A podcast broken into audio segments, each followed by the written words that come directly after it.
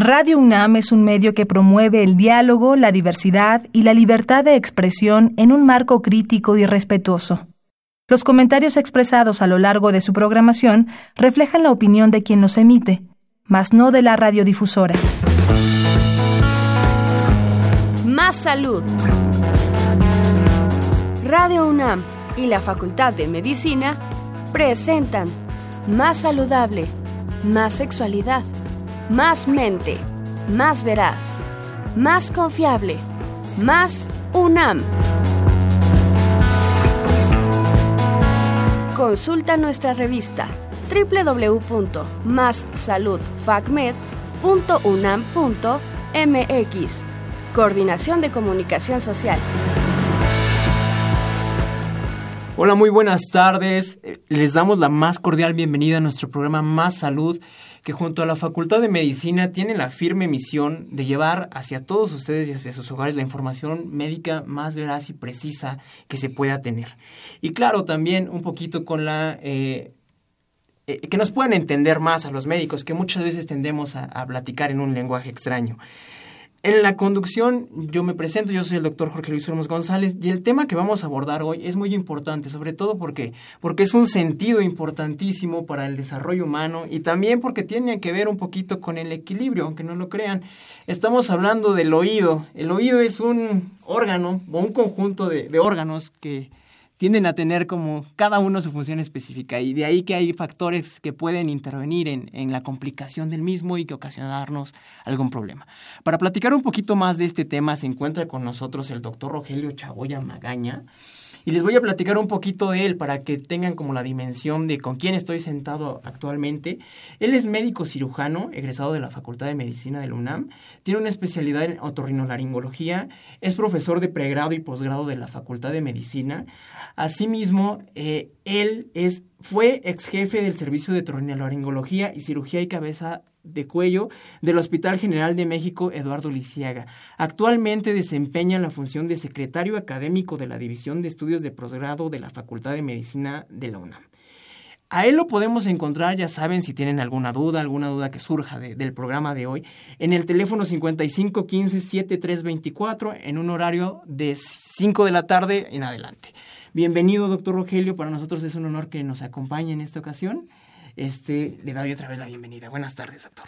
Muy buenas tardes, doctor Olmos, y agradeciendo la gentil invitación de nuestro querido Radio UNAM para intentar despejar algunas dudas acerca de las enfermedades y, por qué no, mejor dicho, el cuidado de los oídos. Exactamente, que es como muchas veces lo que nos llega a tener o a causar un poquito de ruido en, en la población en general.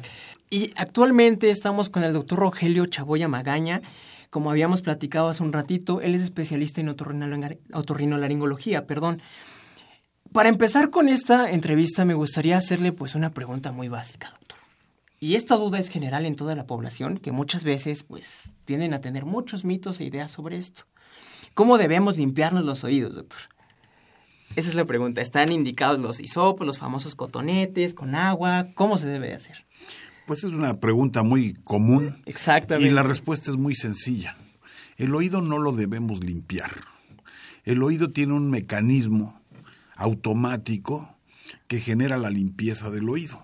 En algunas ocasiones se llega a juntar el material que está ahí de protección, que se conoce como cerumen, pero en términos generales no debemos utilizar ningún objeto.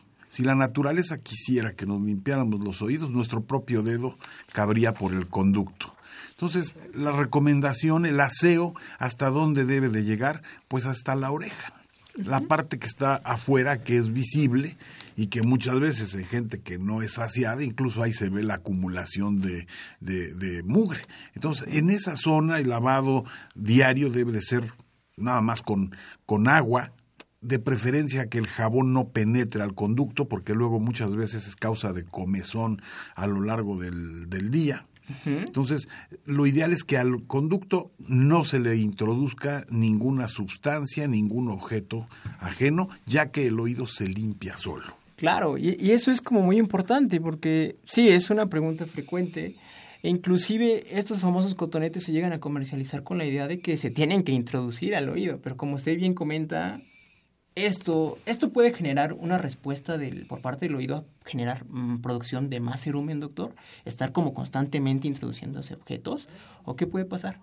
Bueno, en términos generales, lo que puede suceder es, en primer lugar, puede lastimar, porque hay conductos estrechos y generalmente los eh, estos artículos conocidos como cotonetes o hisopos son bastante gruesos.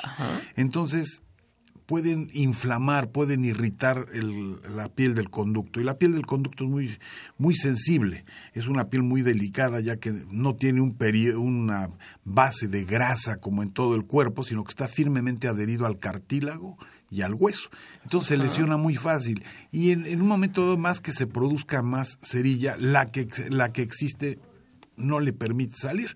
Desde luego se introducen los cotones, sale manchado de lo que tiene que salir, que es, que es el cerumen, pero el resto que queda a veces se introduce más y se retaca.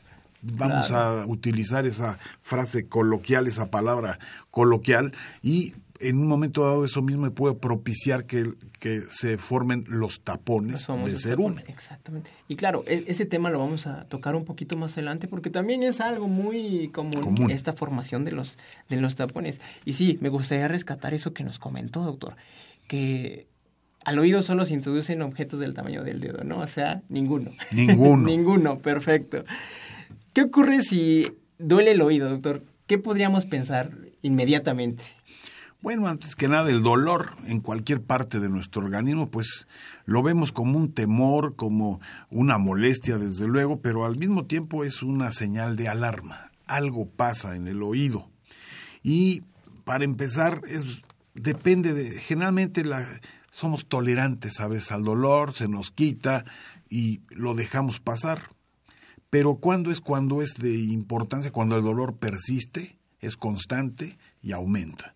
Cuando haya esas características, puede llegar a ser muy, muy intenso el dolor del oído, el dolor de las muelas que van a través de los nervios, de los pares craneales que se llaman, son dolores muy intensos. Entonces, generalmente cuando es intenso, el, el paciente busca ayuda médica con relativa prontitud. ¿Qué es lo que hay que hacer ante un dolor de oído? Desde luego ver al médico. Por supuesto, hay que ver al médico. Esa es la primera parte. Claro, sí, sobre todo para que haya un podamos descartar alguna cosa un poco más grave en este caso o inclusive calmar un poquito la incertidumbre de la gente. Em, ¿Cómo se puede proteger la gente, doctor, contra las infecciones de oído que muchas veces tienden a ser algo muy frecuente en la población? ¿Cuáles serían como las medidas que usted podría recomendar de manera muy general para que la gente pues trate de calmar este temor. Bueno, es que ah, también aquí existen dos características y podemos hablar de dos tipos de infecciones en el oído fundamentalmente. Una que va a involucrar a la parte que está en contacto con el aire, con el medio ambiente, que lo conocemos como oído externo. Ahora, ¿qué comprende esa parte del oído? Pues la oreja, el pabellón de la oreja, lo que conocemos como, como orejas en, todas las especies, pues el, ser humano tenemos nuestras orejas, pero además de eso se, se va a través de un conducto que tiene unos 3 centímetros más o menos y que llega a un fondo donde se encuentra un aparato esencial de la audición que es la membrana timpánica. Entonces ese es un, un túnel con un fondo que es la membrana timpánica. ¿Dónde puede estar el dolor? Comúnmente puede, probablemente una de las cosas más comunes que se experimentan es cuando hay, incluso de lo que estábamos hablando, un traumatismo. Puede haber un traumatismo donde nos rasquemos con algo. La población mexicana es eh, muy dada, yo diría que en todos lados del mundo, pero nosotros somos especialmente agudos e ingeniosos y podemos utilizar pues los cotonetes, las llaves del coche, pasadores, el gancho de tejer, y eso a veces da traumatismos y puede llegar a infectar. Esto da lugar a problemas que se conocen como otitis externas. ¿Por qué? Todo lo que es itis en cualquier lado es inflamación, pero en el oído, esa parte externa es probablemente una de las más afectadas en un momento dado. si no la única, es una de las más afectadas. Y se afecta por eso precisamente, por estas conductas, pero otras veces también por la humedad. La humedad y las, las eh, inmersiones, la natación, etcétera, cuando exponemos este conducto auditivo a su piel, en algunas ocasiones no pasa nada, la más de las veces diría yo, pero en algunas ocasiones llega a ser la principal causa de eh, presencia de esta inflamación de la piel del conducto auditivo que se conoce como otitis externa. Y esa sería una de las causas. Por eso el dolor puede estar asociado a diferentes cosas. Diferentes segmentos del oído y diferentes circunstancias. Entonces, una de muy común en toda la población sería eso, el grupo de las otitis externas, ya sea por traumatismos, ya sea por humedad, pero también existen en personas con determinadas características que tienen, por ejemplo, una disminución de sus defensas como pudieran ser la gente que padece una diabetes, un, problema de sida, un problema eh, donde con quimioterápicos que bajen nuestro sistema inmunológico, también el oído es una parte de entrada, la parte externa del oído grave, que se conoce como otitis externa maligna. Y desde luego aquí, cualquier persona que esté bajo estas condiciones de un poco de deterioro, que sea un diabético, que empiece a haber una secreción en el oído, el dolor intenso, es muy importante que acudan con prontitud a, recibir atención médica, porque eso sí puede convertirse en un problema muy grave de salud. Claro, y, podríamos saber lo mismo, un médico que descarte realmente si es algo grave o algo muy diferente que también este, requiera otra atención. Doctor, estar con todo el tiempo eh, con los audífonos, estar como exponiéndose al ruido constante que producen estos, ¿condiciona también traumatismos en este conducto que nos describió o es realmente el traumatismo directo en, nuestro sistema de la audición, doctor? ¿Qué pasa en esa? Eso, eso también es una pregunta muy importante y muy, muy interesante. ¿Qué sucede con el que nos haga un daño físico en un momento dado? Es difícil que suceda pero por supuesto que existe. ¿Cuál pudiéramos decir que es una causa de daño físico común debida al sonido? No a la irritación que pueda hacer el, el auricular, que es el audífono, etcétera. No, el sonido también es una energía, es una fuerza, es una vibración que se transmite, que puede ser medible y que es lo que hace que nosotros escuchemos. Hay sonidos de gran magnitud y repentinos hoy día un cuetón, un cohete cerca, puede romper una membrana timpánica. Eso es importante. Que eso es un impacto sonoro. Un disparo de arma de fuego cerca de la, del, de las, del oído puede reventar, puede hacer que esa membrana que es tan sutil como, un, como una hoja de papel, es que es muy fina, que es... el tímpano es como una bocina que vibra y transmite el sonido para que lo interpretemos como audición. Entonces, desde el punto de vista físico, desde el punto de vista de un sonido de gran magnitud, sí puede romper la membrana timpánica. No es muy común, afortunadamente no sucede esto más que en estos casos que estamos este, relatando de estos sonidos de gran magnitud. Perfecto, doctor. ¿Hay un tiempo específico de, de uso de auricular o que se recomiende usar los auriculares para evitar que haya después con el tiempo de manera crónica un daño directo a la audición, doctor? Efectivamente, hay, hay gran controversia al respecto de esto. Y creo que vale la pena que hacer del conocimiento del, del público. El ser humano nos hemos encargado de modificar la naturaleza y contaminarla. Eso sí. La contaminación también es una contaminación sonora. Si nosotros salimos, se nos hace normal los que vivimos en las grandes ciudades, salimos a la esquina en una gran avenida y es un ruido Tremendo, de todos lados. Entonces, hay gentes que profesionalmente, por ejemplo, los, los eh, gentes que trabajan en, en, en, lugares ruidosos, que pueden ser empresas, fábricas textiles, aeropuertos, etcétera, existe ya una forma de protegerse y de hecho se, cada vez más en México se es más consciente de eso y las empresas capacitan a las gentes, tienen médicos para hacer recomendaciones.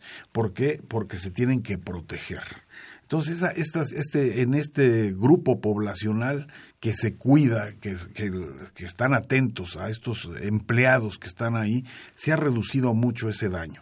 Sin embargo, los ruidos de magnitud grande por tiempos largos, a veces años o meses, por supuesto que van a dañar el oído. El oído es un elemento muy delicado.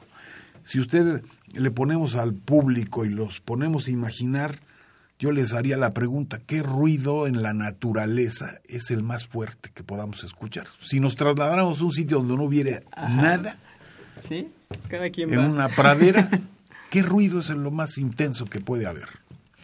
El ruido más intenso que puede haber pues puede ser un rayo, un, relámpago, un trueno, una cascada, una caída de agua, pues cercanos a un, a un ruido de una corriente de agua al mar, pero ese es el ruido más fuerte desde luego una explosión volcánica, pero bueno, pues eso difícilmente a veces nos Vamos exponemos a estar ahí presentes. Entonces, ¿qué hemos hecho los seres humanos? Que de estar en un ambiente de 20, 30 decibeles en la, en la naturaleza, lo hemos modificado. Y ahora mismo nos salimos a la calle y tenemos volúmenes muy altos. Pero además de eso, usted también sale y están los famosos audífonos. ¿Cuánto tiempo? No existe este, de manera definitiva decir máximo tres horas o cuatro horas. Y aunque lo hubiera, la gente no hace caso.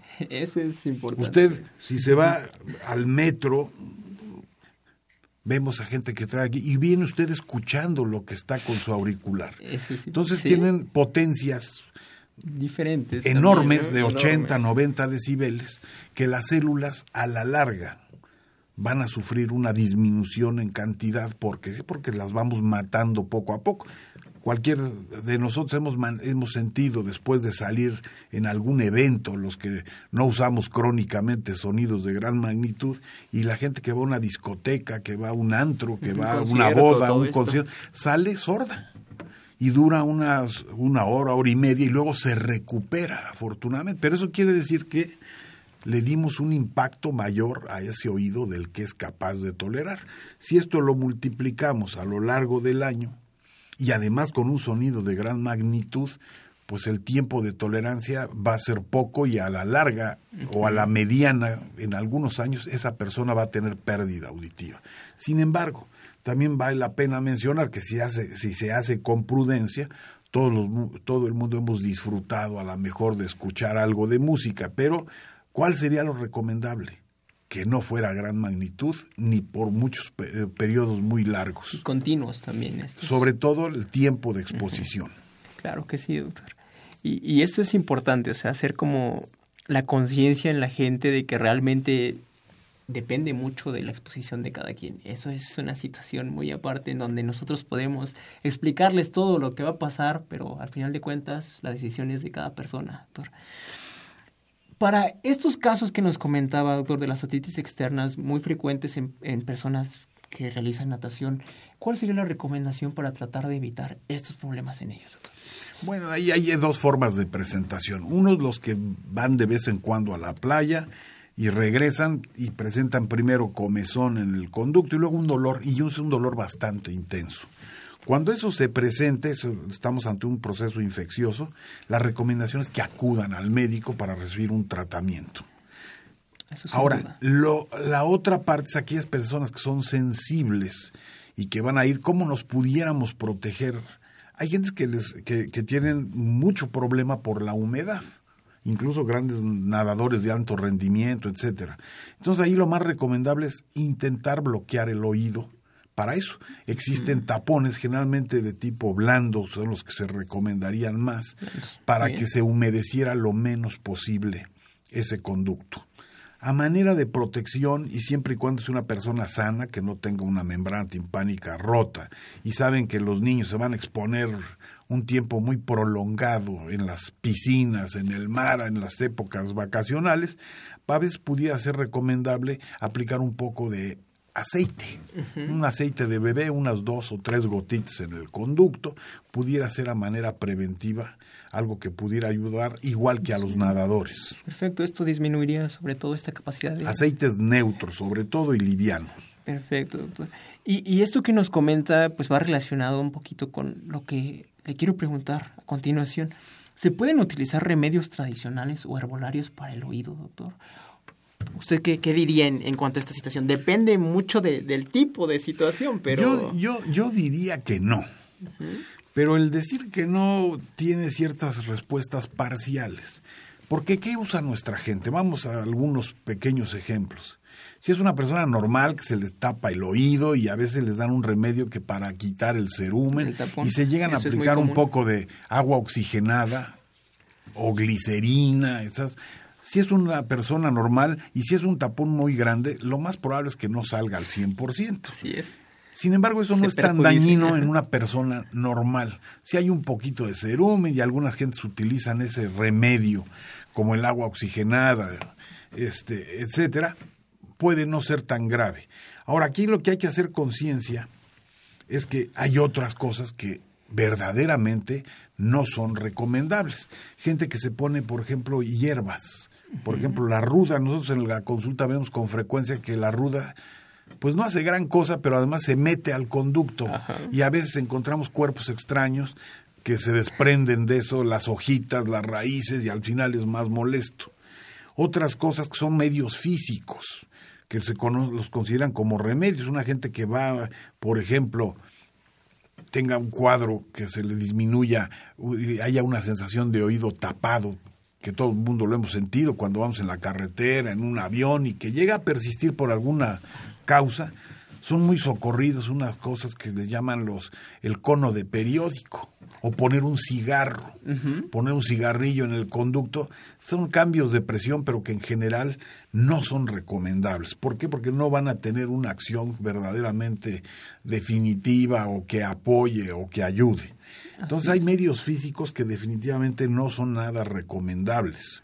Claro que sí, doctor. Y sobre todo por esta situación en donde puede que haya una mejoría parcial, pero realmente el problema en específico no se va a tratar y eso es como algo particularmente que tiene que hacer el médico en esta situación.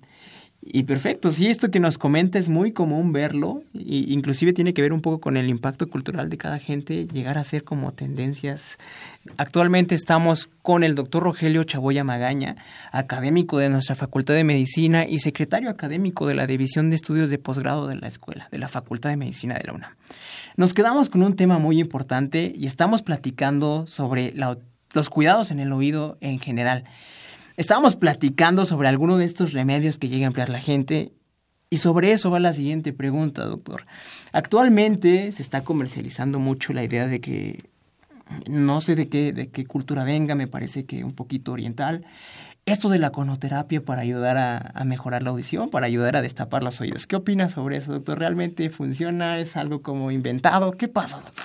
Bueno, hay, hay partes de que es la medicina alternativa, la acupuntura, que pues yo no hablo mucho sobre eso porque no la conozco, pero le tengo un respeto, por Exactamente, supuesto. eso se Sin embargo, en base a la experiencia, pues hemos visto que ahora existen ya algunos elementos artificiales hechos de papel encerado probablemente, que son unos conos, que es el mismo cono diseñado en México con un cucurucho de papel periódico pero estos ya están un poco más refinados, etcétera, y a veces en las promociones salen ahí como encienden estos conos y empieza a salir cerumen, etcétera. Eso es totalmente falso y no es nada recomendable. Cuando hay una cantidad importante de cerumen o hubiera un cuerpo extraño, no va a salir con la facilidad y muchas veces el mayor daño que se hace es, el, es tratar de extraerlos sin las capacidades para, para poder hacerlo. Empezando por el instrumental. Yo en general no, no, no, no, me atrevo a criticar a un compañero que no sea otorrino y que lo intente hacer, pues porque siempre el médico actúa de buena fe. Pero también, Y lo que no, pero además los mexicanos somos somos grandes inventores de instrumental, somos, somos, se nos hace fácil. Entonces pues, vemos un cuerpo extraño y no tenemos los elementos, le pedimos las pincitas de las cejas a la secretaria o doblamos un clip para hacer un gancho. Eso no se debe hacer. Eso es, a veces se produce más daño intentando sacar un cuerpo extraño o algo. Entonces, todo lo que sea ajeno al, al oído, yo sugiero no utilizarlo porque nos lastimamos, porque hay una gran variedad de cucharillas que venden incluso ahora por, por internet. O sea, esto lo conocemos porque son gente que ha venido con nosotros en un momento dado con un problema. Y a veces hay problemas que afortunadamente son sencillos cuando es la piel, pero cuando llegamos a producir un daño mayor, que rompemos la, membrana. que está en el fondo, pues es lamentable porque ahí sí puede haber eh, lesiones de importancia.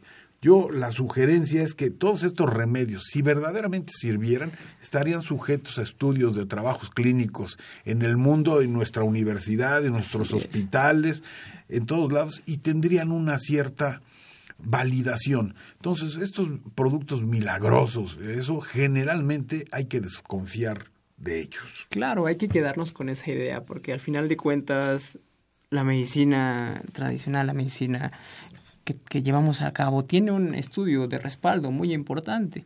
Entonces, pues como bien comenta, doctor, estos productos muchas veces no tienen ese respaldo científico que avalen la correcta funcionalidad de, del producto. Sobre esto que nos comentaba, doctor, de los tapones de cerumen, ¿es recomendable hacer lavados óticos? Esto se ve muy frecuente en la consulta en general. ¿Usted qué nos diría? ¿Es recomendable hacerlos o realmente solo un, un médico especialista en el oído tiene la capacidad de hacer eso? Yo creo que el médico debe de hacerlo. ¿Por qué? Porque va, a ser una, una medicina de primer contacto. Entonces, nosotros en nuestros programas de la universidad procuramos que, en, que aprendan a sacar un tapón de cerumen. Ahora hay de tapones de cerumen a tapones de cerumen. Esa es otra cosa. Eh, entonces, cuando en general un lavado de oídos debe ser algo que se haga de manera simple y lo debe de saber hacer un médico general, recién graduado. Desde luego, un, un médico familiar, por supuesto, etcétera.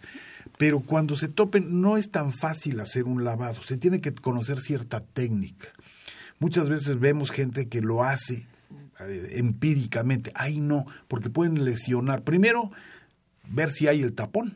Entonces, el primer paso para hacer un lavado de oídos, el primer paso es asomarte a ver que el oído esté ocluido por un, por un tapón de, cerumen o un insecto, un cuerpo extraño, etcétera. Ahí es cuando, cuando va a estar indicado lavarme el oído. Esa pudiera ser una indicación. Segundo, una vez que ya vi el conducto, y para eso se necesita un, no vamos a poder utilizar una lámpara común y corriente, tenemos que tener un otoscopio, tenemos que hacer el diagnóstico. Es un aparato específico para ver el oído. Entonces, lo puede hacer, sí, pero tiene su técnica y el médico debe de conocerla, porque luego lo hacen alegremente las gentes. Para empezar lo hacen con agua fría, y el agua fría, ¿qué va a hacer? Lo primero que le va a hacer a la persona es marearla le va a dar un vértigo por estimulación del oído interno. Pero además de eso, si no existe un tapón grande o si hay a veces sensación de oído tapado que está dado por una perforación timpánica. Esa es otra situación, claro. Entonces, si, si no tenemos un buen diagnóstico y que estemos seguros de que podamos meter agua al oído, ¿cuándo está prohibido meter agua al oído? Cuando tengamos la membrana timpánica rota. Entonces ahí vamos a, molestar a esa persona. Entonces, una vez que estemos seguros que ese paciente, el médico, le puede hacer un lavado, que se lo haga. La gente no debe echarse agua a presión en el oído. Claro, con esa idea nos vamos a quedar, porque es común también en la consulta que lleguen personas que tal persona, el familiar, ya vio que no escuchaba bien, le aventó el agua y llegan con una complicación importante. salió peor. Exactamente, entonces vamos a quedarnos con esa idea. Primero hay que detectar de qué dimensión es el oído, descartarlo, pero eso lo hace un profesional de la salud realmente porque él tiene los aparatos indicados para ver el oído por dentro, doctor. Eh, doctor, ¿qué es? Hace rato al principio nos comentó que había pues sí, diferentes estructuras en el oído, diferentes compartimientos, el oído externo, el oído medio, el oído interno. Ya nos platicó un poquito sobre lo que ocurre afuera, que es en el oído externo, que es la conchita auditiva y pues todo el canal. ¿Qué pasa atrás de la membrana timpánica, doctor? ¿Hay riesgo de algún problema en esa situación? Específicamente hablando de la otitis media. ¿Qué es la otitis media aguda? Ese es el otro, el, otro gran capítulo. Ya vimos esto, esto que es que es, que es la parte del oído externo y cuáles son las causas por las por lo que se enferma. Claro, de manera general, pero ahora, Exactamente. ¿Por qué el oído el oído medio, lo que está entre la nariz, que es la trompa de Eustaquio, y, el, y la membrana timpánica es una cavidad que existe, que es una cavidad de resonancia y de vibración para la, nuestra audición, pero está tapizada también de mucosa respiratoria, por eso forma parte del sistema respiratorio. Así es. Tiene una mucosa por ahí. Entonces vale la pena mencionar que la otitis media, esas estructuras no se enferman solas. Entonces es muy difícil, a menos de que esté rota la membrana, que se enferme, pero estamos hablando a nivel general para el público. El oído generalmente se va a enfermar por una obstrucción de un tubo de drenaje que se conoce como trompa de Eustaquio, que está conectada a la nariz. Y eso es importante. Esa es la parte más importante. ¿Por qué? Porque cuando se bloquea esa trompa, esa ventilación del oído que va a la nariz, es un medio que el oído no tiene bacterias. Entonces se llega a obstruir ahí como es una mucosa como cualquier otra, empieza a haber trasudado, empieza a haber, y ahí se origina lo que conocemos como otitis media. Entonces, ¿cómo la podemos definir? Es la inflamación de las cavidades del oído medio, así de, así de sencillo. Esa, esa inflamación lleva a la recolección de moco y posteriormente a presencia de pus. ¿Y cuál es una de las características más importantes en la otitis media? El dolor. Eso es importante. Oído tapado y dolor. Ahora, vale mucho la pena aquí distinguir en lo que conocemos como grupos de edades. Eso es importante. Sí, ¿a quién afecta más, doctor? Porque esto es una situación muy... No es lo mismo una otitis media en el adulto que en el niño. ¿Dónde se dan más frecuentemente las otitis medias agudas, bacterianas? Vamos, en la infancia. Generalmente en los niños. ¿Por qué? Porque somos diferentes. Somos diferentes porque esa trompa del niño, que es la ventilación que tiene el oído, es prácticamente horizontal con la nariz. Y mientras vamos creciendo, se va haciendo angulada a 45 grados aproximadamente. Entonces al adulto es más difícil que haya un reflujo de la nariz hacia el oído medio. Y en el niño es mucho más frecuente. Y vale la pena aquí mencionar algo, y creo que eso es interesante para la población, a los bebés. En una de las causas importantes y primarias para la predisposición a este tipo de otitis medias, en, ese grupo por lo menos, pues es la alimentación. La alimentación al seno materno es una, vamos a decir que es una parte de un seguro para ese oído y no enfermarnos. Pero si nos ponemos a ver incluso desde el punto de vista del desarrollo, cómo debe alimentarse al bebé. El bebé debe de alimentarse sentado. Claro, la técnica influye un montón. Exactamente. Entonces, ese, eh, la naturaleza se equivoca poco. Entonces, una madre que sabe alimentar al seno materno al bebé, lo va a proteger. ¿Qué pasa en nuestro mundo? Pues vamos viendo que en muchos medios socioeconómicos, no solamente en los bajos, sino también en los altos, vemos a niños acostados, a lo mejor en un carrito, en un Moisés muy elegante, pero acostado con un biberón enchufado. Entonces, generalmente cuando comen acostados o muy tendidos ese niño, es más fácil que desarrolle un reflujo al oído medio y desarrolle cuadros de otitis media. Muy frecuentes, porque a veces en este grupo de edades no hablan los bebés.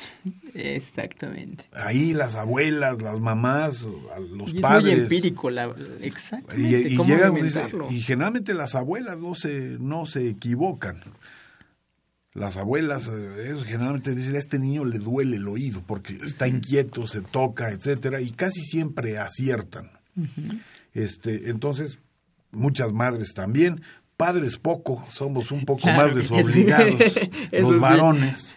Lo digo más o menos en términos generales. hay, muchas excepciones, porque si no le van a reclamar al rato. Pero, pero eh, generalmente cuando nos dice la abuela, este niño le duele el oído, se equivoca muy pocas veces. Claro. y, y hay que observarlo y verlo. Por eso es muy importante tener en cuenta estos aspectos en, en, el desarrollo de la otitis media, sobre todo en niños. Niños, claro. Esto, esto que comenta es importante, esta experiencia de, de los cuidadores principales, en este caso la, la mamá, los abuelos, es importante. Y, y, si ellos detectan algo, hay que checarlo. Eso es importantísimo, doctor. Bien nos comentaba sobre la causa de obstrucción en, en este rango de edad que es los bebés.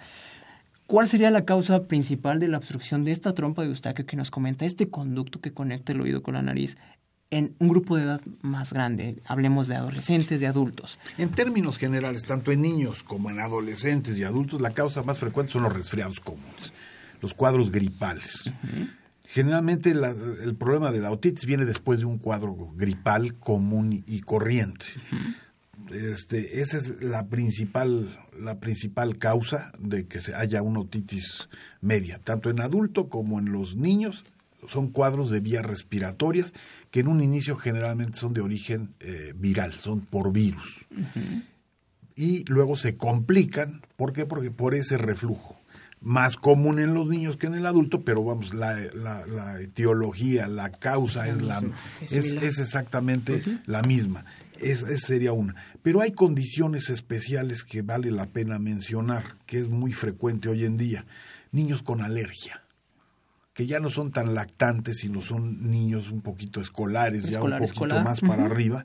Hay que tener en cuenta los cuadros de tipo alérgico, porque hay muchos cuadros que se tratan a veces como gripa Dicen, el niño tiene una gripa que no se le quita.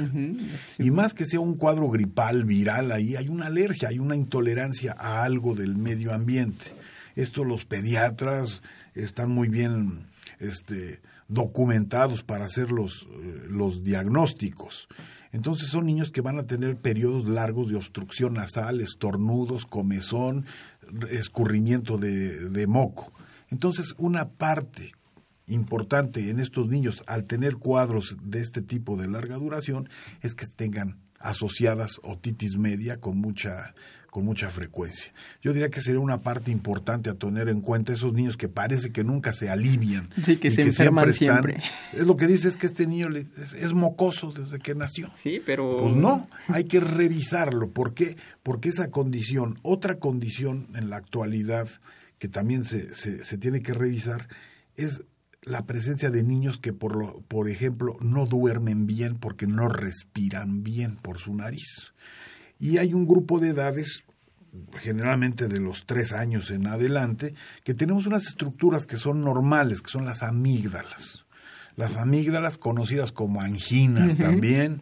Y tenemos varios grupos y en los niños existe una que está atrás de la nariz, que es la amígdala faringea, que se conocen como adenoides o vegetaciones. Y a veces hay verdaderamente crecimiento de esto y eso el niño típico que a lo mejor no tampoco es alérgico pero ronca por la noche babea no descansa porque no tiene una buena ventilación y tiene apneas ahora con, que, bueno que se diagnostican muchos problemas también al dormir en esos niños vale mucho la pena hacer eso y simplemente, en muchos casos, las mismas amígdalas que podemos ver todos los médicos con el abate lengua, pues se ven enormes, se ven muy grandes. Y esos niños muchas veces requieren de una cirugía para hacerlo. Pero hoy día hay que hacerlo con un diagnóstico muy adecuado para efectivamente decir este niño hay que operarle las anginas. Es hoy día la causa más frecuente por lo que se operan los niños. Antiguamente, pues los procesos de amigdalitis recurrentes, infecciosas, etc. Eso se ha controlado últimamente con la presencia de medicamentos, atención temprana a la salud, pero sobre todo ahorita esos niños que no duermen bien, hay que investigarlos. Claro, doctor, esto es importante y volvemos a lo mismo. Ante sospecha de una situación que no se dé, hay que estudiarla de fondo, porque realmente podríamos hablar no solamente de un resfriado común, sino de algo más grave, como bien lo mencionó, doctor. Aparte de esto que nos comentaba, doctor, esta sensación de, plenitud óptica, que es decir, como estar como con el oído tapado, eh, el dolor, ¿hay alguna sintomatología que se agregue a estos cuadros de otitis media? Sí. ¿Cuál es, doctor? Generalmente, y sobre todo en los niños, malestar general. Fiebre. Eso es importante. Eh, cuando hay fiebre, pero además en los bebés, en los niños, dejan de comer también. Tienen un poquito de más ataque al estado general, son más lábiles, que porque el adulto se queja y, o el niño ya escolar que sabe hablar, les me duele el oído. Y otra cosa importante, se tapa y disminuye la, la audición. Pero diría que los datos más importantes, desde luego, es el dolor. Desde luego es la sensación del oído tapado, fiebre, en un momento dado, y en el bebé el ataque al estado general. Que la irritabilidad, todo eso. Porque eso puede, los niños son más lábiles, sobre todo estamos hablando de bebés. Hay que tener, llevarlos a que tengan una atención temprana. Incluso los catalogamos de alto y bajo riesgo, ¿no? En, un momento dado, que niños con antecedentes que, a lo mejor sean prematuros o niños que hayan tenido otros cuadros de tipo infeccioso, pues esas son las que hay que estar con más, eh, vigilancia, diríamos, y precauciones. Claro que sí, doctor. Este tipo de otitis media que nos platica, doctor, eh, ¿la podríamos clasificar en algún tipo? Es decir, ¿existen más tipos de otitis medias, aguda, crónica? ¿Cómo se clasifican estas otitis? Precisamente así se pueden, se, catalogan fundamentalmente por su, por su evolución. Entonces, la aguda es la, más común en un momento dado, pero puede, puede haber otitis media recurrente. Son aquellos que este, se curan, pero al cabo de un mes vuelven a regresar. Y aquellas que tienen más de tres meses, pues se llaman crónicas. Y esas hay que estudiarlas y estudiarlas por el especialista siempre. Tener una otitis media crónica en un niño, etcétera, ya es un niño que hay que verlo de alta especialidad, porque es muy difícil que estemos tres meses con el oído mal. Generalmente lo que vamos a ver son niños que recurren, se compone y otra vez, se alivia y otra vez, que de todos modos hay que verlo para buscar el factor desencadenante que puede ser este obstructivo de los amígdalas, de los adenoides, que puede haber incluso un problema inmunológico como las parte de las de las alergias, pero el hecho es que son niños no son que son frecuentes y son eh, las mamás se desesperan mucho porque acaba de salir de un cuadro y, regresa a otro. Así es. Y claro, investigar la causa de fondo que está ocasionando que pase esto es eh, la medida principal que tendríamos que tener. Y como bien dice, otitis medias eh, crónicas recurrentes tendrían que ser abordadas por alguien. El especialista. Más especializado en el tema, claro que sí, doctor. ¿Cómo se diagnostica una otitis media, doctor? Es muy sencillo, diría yo. Y eso es lo que hemos hablado, una otitis media aguda, pues el dolor, malestar general y la clínica es fundamental. Y para todo médico tiene la obligación de asomarse al oído. Porque algunas veces no haya, no, no, no podemos, un dolor abdominal, pensamos en otros ultrasonidos, pero ahí lo tenemos a la vista. es un conducto que hay que verlo. No es tan fácil hacerlo en pediatría porque luego, luego damos por hecho de que es fácil ver el oído. No es tan fácil a veces en los bebés. El adulto porque coopera un poco más, pero en primer lugar en un bebé no se va a dejar. la primera cosa que debe hacer el médico es saber cómo verlo, cómo sujetar al niño. Exactamente. Y luego muchas veces hay algún elemento como cerumen en el oído. Entonces hay que descartarlo, hay que verlo. Entonces el médico hasta donde llegue y lo pueda ver. Por supuesto, el diagnóstico más importante es que el tímpano va a cambiar en las otitis medias. Se va a hacer muy rojo, muy inflamado y muchas veces va a suceder que, en algunas ocasiones lo va a entender usted muy bien, que se reventó el oído. Eso es el tema que también queríamos tratar. Ese es el tema, ¿por qué? Porque incluso nosotros dividimos la estadificación de la otitis, pues en la fase congestiva y en la fase supurativa. Entonces, cuando dejamos que eso avanza, generalmente la gente acude con nosotros ya con un problema de, y cuando se asoma, cuando está la crisis dolorosa, lo primero que va a ver uno en el tímpano es que está totalmente abombado. Entonces se nota que existe algo que quiere salir. Es un absceso. Entonces, o se rompe solo o a veces lo rompemos nosotros, lo perforamos para evacuar la secreción que está ahí y eso calma el dolor. Entonces, eso es muy importante. Hay veces que está en la etapa congestiva, que no hay que picarlos ni que no va a salir nada y que se detiene el proceso. Pero cuando evoluciona, es eh, muy importante la clínica, el asomarse a verlo. Y si vemos que está muy abombado, etcétera, que eso, pues hay que pasarlo al otorrino, porque el médico general no le vamos a exigir que haga algo que no va a tener un elemento tecnológico como un microscopio y como un instrumental específico para hacerlo. Claro. Está recomendado que esta secreción que se llegue a, obtener del oído se cultive, doctor? ¿O eso es para situaciones muy especiales? Fíjese que esto es un tema muy interesante y muy importante. Para, en general, como estamos acostumbrados y que tenemos una manera de proceder desde el punto de vista médico, es hacer cultivos de las secreciones. Pero ¿qué nos pasa en la nariz y en el oído? Que esa secreción va a salir espontáneamente por el oído, pero ya se contaminó de toda la flora que tenemos en el conducto. Entonces no tiene una validez importante. Una cantidad de estudios importantes en el mundo se hacen precisamente cultivando, pero de manera estéril, lo que hay el contenido del oído. Entonces se tiene que tomar la muestra a través de la membrana timpánica o directamente en los senos maxilares para que tenga una validez. Existen los estudios, se ha hecho en México de manera internacional y sí se tenemos generalmente estos cultivos nos van a dar la pauta para una actuación médica. Porque entonces lo que usted dice sería muy importante es un cultivo para qué? Pues para saber qué germen es el que me está que me está molestando y qué características tiene de sensibilidad a los, a los antimicrobianos que tenemos hoy en día.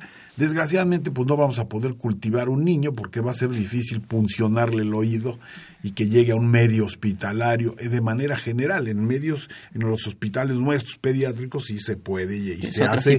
Y de ahí, de esa forma, se obtienen las muestras. Eh, pero una que tomemos del conducto no nos va a servir en este caso para nada. Entonces actuamos de manera empírica. Entonces yo sé que la, mayor frecuencia eh, de otitis media en este grupo de edades o en general es un microbio determinado. En este caso es el streptococo neumonía a nivel. Entonces ya sabemos que en base a ese resultado vamos a administrar la terapéutica antimicrobiana cuando esté indicada. De otra forma, la manera ética al 100% es hacer un cultivo, pero aquí no es posible en la mayoría de los casos. Entonces damos un tratamiento antibiótico correcto, aceptado, pero que es empírico. ¿Por qué? Porque estamos basados en las estadísticas. estadística, así es, doctor. Y vemos esto, el tratamiento consiste en administrar antimicrobianos y analgésicos. ¿Hay otra indicación? Sí, algún descongestivo nasal. Ok y algunas veces antihistamínicos con vasoconstrictores. Quisiéramos eh, hacer una diferencia porque también no es muy recomendable cuando no hay una evidencia de alergia mandar antihistamínicos pero también hay que pensar en lo que se dispone en el mercado a nivel internacional, pero en México fundamentalmente los vasoconstrictores hay que utilizarlos con prudencia en los niños. Y, los que tomamos todos los productos antigripales comerciales que todos conocen, pues eso es la fenilefrina y algún antihistamínico, pero no tenemos en la actualidad, antes usábamos algo que era muy bueno, que era la pseudefedrina. Pero a partir de los problemas que hemos tenido en el mundo, México no es capaz de controlar esas sustancias. En Estados Unidos la venden, en Sudamérica la venden, pero en México por alguna razón no somos capaces de controlar y poder darles el beneficio de la pseudefedrina a las gentes para uso médico. Claro. Entonces, eso es importante mencionarlo, que se debe de haber, de haber medicación conjunta eh, dependiendo de los casos que puede ser desde analgésicos hasta los antihistamínicos con descongestivos nasales, tópicos, incluso las gotas nasales en estos casos sirven. Gotas óticas, que me gustaría eh, hacer un paréntesis. Si es un oído que se perforó y que tiene, tiene secreción purulenta, no están indicadas las gotas. Si está en una etapa temprana que vemos en la membrana timpánica nada más inflamada, congestionada, es válido poner unas gotas, no pasa nada. ¿Por qué? Pues porque van a tener un anestésico y disminuye un poco el dolor. La recomendación es que siempre que nos pongamos gotas al oído sean tibias a la temperatura del cuerpo. Entonces ese calorcito, no calientes, que no vaya a haber una quemadura, sino a la temperatura del cuerpo. Eh, se puede calentar las gotas y aplicarlas. Eso, eso es un es una ayuda para el dolor importante aparte de los analgésicos tomados. Perfecto, doctor. Entonces estaríamos hablando que está como bien indicado tratamiento a través de gotas para una otitis media o se debería complementar con el tratamiento sistémico. No, las gotas son nada más para de tipo analgésico. El tratamiento integral es, es diverso. Si es infectado, si cuánto tiempo tiene de infección y el antibiótico preciso. Depende de Y el tiempo preciso, que bueno, ahí generalmente debe ser de 10 días a más, dependiendo de lo que vean sus, sus médicos, porque también es otra parte que vale la pena recalcar. Se dan los medicamentos, apenas se mejora, o me acabé el frasquito, como dicen, decimos por ahí eh, muchas veces, y el médico no se toma el tiempo a veces o el paciente no hace caso. Entonces son las dos cosas. Uno tiene que dar la indicación de que el tratamiento debe ser por lo menos de 10 días. Explicar, tomar el tiempo, eso es, relevante. Muchas veces las recetas anotamos el medicamento, tanto cada tantas horas, pero no ponemos por cuánto tiempo. Entonces lo ideal es que pongamos el tiempo y, que se lleve a cabo el tratamiento. ¿Por qué? Porque gracias a esa falta de seguimiento en los tratamientos tenemos un problema enorme en el mundo. México no es de excepción, pero en el mundo que es la resistencia bacteriana a los medicamentos. Por eso, qué bueno que es la medida que ahora ya no se venden los antimicrobianos como se vendían hace algunos años, que podía uno adquirir la, la autorreceta es y eso pero... puede suceder. Y no, ahí no me meto yo en cosas que no conozco claro. y que son candentes. pero lo importante es que si voy a tomar un antimicrobiano, me lo haya prescrito un médico. Un médico que conozca el tema y si es una otitis, llevar el tratamiento puntualmente porque eso evitará una resistencia y cuando recaiga que los medicamentos sigan siendo efectivos eso es, es lo que nos vamos a quedar también, doctor, que esto que nos acaba de decir muy puntual es importante. Terminar los tratamientos, hacer la invitación también de que aunque a veces el médico tenga poco tiempo, tratar de explicar, de persuadir al paciente a que esto es algo que se tiene que llevar a cabo. No los 10 días son por querer hacer algo otra cosa, no es porque el tratamiento es de 10 días y bueno, va a depender también de cada situación de la persona. Dentro de las complicaciones de la otitis, doctor, nos comentaba muy bien que llega a ver esto de la perforación. ¿Qué pasa cuando hay una perforación? ¿Cambia el tratamiento o depende mucho de, del grado Cuando hay una perforación? yo diría que cambia la vida del paciente. Es muy importante. Todos nuestros esfuerzos deben de ser encaminados a que no haya una complicación y que se nos que nos quede una secuela de eso. Precisamente las otitis medias crónicas se dividen en las que son perforadas o no perforadas. Generalmente van a ser perforadas por accidente unas y por infecciones otras. Entonces es muy importante tener en cuenta cuando hay una perforación del oído, porque cambia el panorama. Esa gente ya no se va a poder bañar normalmente.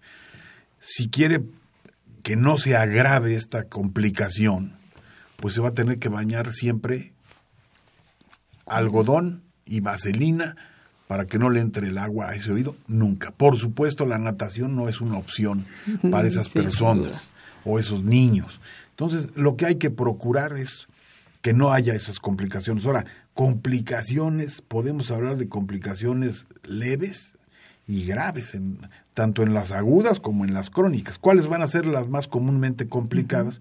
Porque es una en sí mismo una complicación, pues la otitis media crónica esos oídos perforados hay que estar al pendiente, porque muchas veces se infectan con, una, con mucha frecuencia y llegan a desarrollar problemas que luego hay que operarlos para evacuar la infección de un problema que se llama colesteatoma, que las, las otitis medias crónicas, y destruyen los elementos del oído. Y puede haber complicaciones graves a partir de, de esos problemas crónicos. Entonces, un oído perforado hay que tener atención permanente de, esa, de esa persona e intentar resolverlo en etapas tempranas. Ahora, hay otro tipo de complicaciones que se pueden presentar en las otitis medias agudas. Si alguien no se atiende, si no está con tratamientos, esos descuidos, pues puede ser desde que se quede una perforación, pero también hay abscesos que pueden haber dentro del hueso de que esté el oído, que se llama temporal, o fuera de él. O las complicaciones más temidas que pueda haber pues son que se nos vaya. ¿Por qué? Porque el piso de arriba del oído es el cerebro. Entonces puede haber complicaciones con meningitis y a veces hasta con abscesos cerebrales. Otra complicación muy lamentable en un momento dado es que se infecte el oído interno, una laberintitis. Y ahí adiós a la audición. Cuando es por una bacteria que se hace pus en el oído interno, se, se, lesiona de tal manera que, que ya no es recuperable. Esa es una parte muy importante de la que hay que estar al pendiente en esas, en estas eh, complicaciones. Fundamentalmente yo diría que eso, porque luego si esos niños que se van empeorando, que no hablan, que los dejan como y vale la pena mencionar una que es incapacitante. En algunos grupos y en algunos niños queda una, una infección en el oído, se resuelve, se, se alivia, pero queda líquido en el oído medio. Eso se llama otitis media con efusión. Y esa parte es muy importante que la tengan en cuenta, sobre todo los, los médicos y las mamás, porque el niño va a disminuir su audición, se le, se le va a quedar tapado. Y es importante vigilarlo. ¿Por qué? Pues porque a la larga, este, este, si no se atiende y ese oído se vacía de esos contenidos, va a ser va a ser una sordera que puede llegar hasta un 30 o 40%. Okay, eso es se conoce como, como, otitis adhesiva, o sea, la membrana se pegostrea con todos los elementos, ya no vibra y entonces queda una sordera muy importante. Entonces, eh, en los pediatras deben, están, generalmente lo hacen, están al pendiente de eso, hacen lo que se llaman las otoscopias neumáticas también para ver cómo se mueve esa membrana y si hay dudas, en un momento dado tiene que recibir atención especializada y es donde mucha gente lo irá, se les colocan tubos de ventilación para que ese oído se, se, ventile y no sufra una lesión a la larga que lo va a incapacitar a esa persona. Perfecto, doctor. Esto, esto de la otitis aguda con efusión, este ¿Tiene algún otro síntoma o solamente da como esta sensación de hipoacusia, es decir, disminuye la, calidad de escucha o da otra sintomatología? Pues primero hubo un antecedente de, infección, en eso hay que estar al pendiente, pero desgraciadamente es muy silenciosa esta. Y a veces los niños ni lo refieren, y los que se dan cuenta a veces son los maestros, porque ya no o baja el rendimiento en la escuela porque no están escuchando. Es todo, es, es todo un tema, y es muy hipócrita esta porque no da molestias, no da dolor y a veces ni sensación de oído tapado. Y si es uno de un lado, pues se queda con el otro. Claro, y eso también tiene compensación. Enmascara. Entonces, por eso es tan importante la, valoración eh, del pediatra y especializada en un momento dado y darle seguimiento a estos Eso es importante. Muy bien, doctor. Todo esto que nos acaba de platicar es fabuloso. ¿Le gustaría hacer una conclusión final, doctor, de todo esto que nos aventamos ahorita en este tiempo de programa? Bueno, pues eh, la conclusión es que... Algo relevante. Es que la audición, el oído es un órgano extraordinario. Eso sin duda. Nos sirve tanto para escuchar como equilibrarnos en una parte muy importante. Que no los descuiden, que no se piquen los oídos, que no se traumaticen y sobre todo hacer conciencia, yo creo que personal y social. Nosotros vemos en las calles los coches rebotando con unas bocinas y gente que invierte cantidades enormes de dinero en eh, de sonido, eso es una aberración para la función. A lo mejor es placentero para ellos o es un medio importante. No se expongan a ruidos fuertes porque nos vamos a quedar sordos todos de por sí al llegar a alguna edad vamos a ir perdiendo naturalmente eso. Y eso es algo que no podemos No lo evitamos, pero si le ayudamos, estas gentes, en lugar de quedarse con disminución auditiva a los 65, a los 40 o a los 30 van a empezar a notar. Tener problemas en su audición. Cuidar mucho la audición y acudir tempranamente ante un signo de alerta, como puede ser el dolor y el escurrimiento del, del, oído. Y no usar remedios tradicionales, conoterapias, etcétera, no son nada recomendables. Claro, perfecto, doctor. Todo esto que nos dice, yo creo que ya no hay nada más que agregar, estuvo perfecto.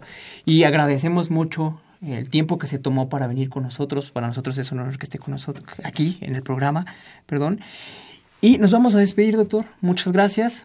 Esta fue una coproducción de la Facultad de Medicina y Radio UNAM a nombre del doctor Germán Fajardo Dolci, director de la Facultad de Medicina, la doctora Irene Durante Montiel, secretaria general, la licenciada Karen Corona Menes, coordinadora de comunicación social. Nos despedimos.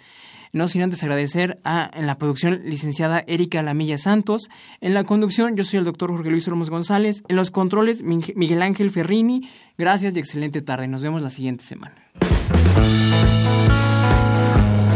Radio UNAM y la Facultad de Medicina presentaron Más Salud. Consulta nuestra revista www.massaludfacmed.unam.mx. Coordinación de Comunicación Social. Más UNAM.